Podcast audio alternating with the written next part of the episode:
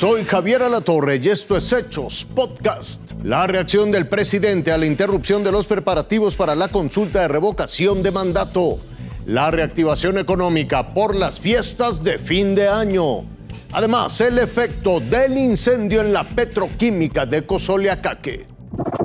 El freno que el INE le puso a algunas tareas de organización de la consulta de revocación de mandato fue criticado por el presidente López Obrador. No puede ser que esgrimiendo de que no tienen presupuesto, no quieran hacer este, la consulta.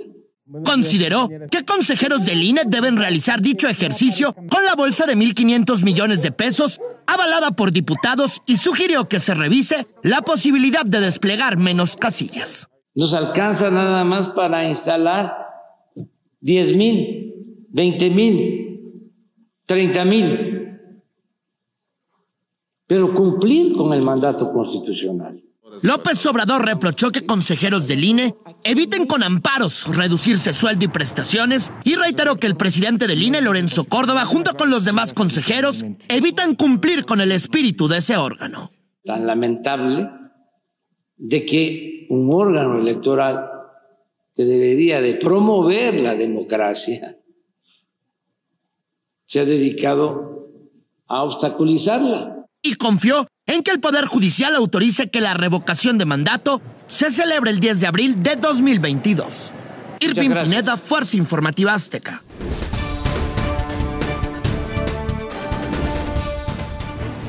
Protección Civil confirmó que tres trabajadores resultaron lesionados en el incendio que se registró durante la madrugada del domingo en el complejo petroquímico Cozoleacaque al sur de Veracruz. Fue un estruendo el que alarmó a los habitantes y cuerpos de emergencia. Posteriormente, el fuego alcanzó varios metros de altura.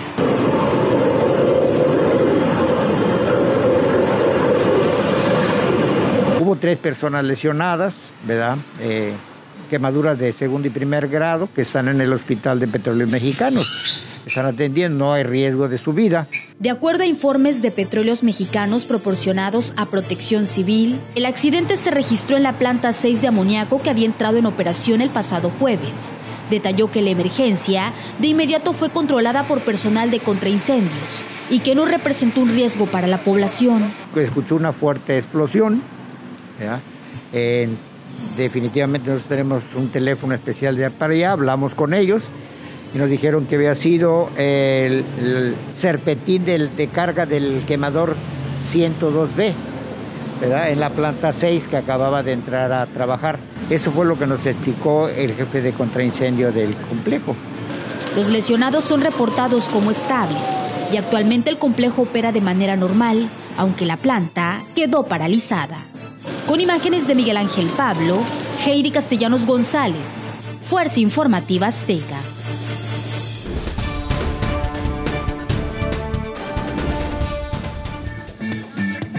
Es fin de año y las compras arrancan para la cena navideña, para buscar regalos. Los precios son, para la temporada todavía están al precio de lo que uno está buscando. Vamos a comprar zapatos y ropa.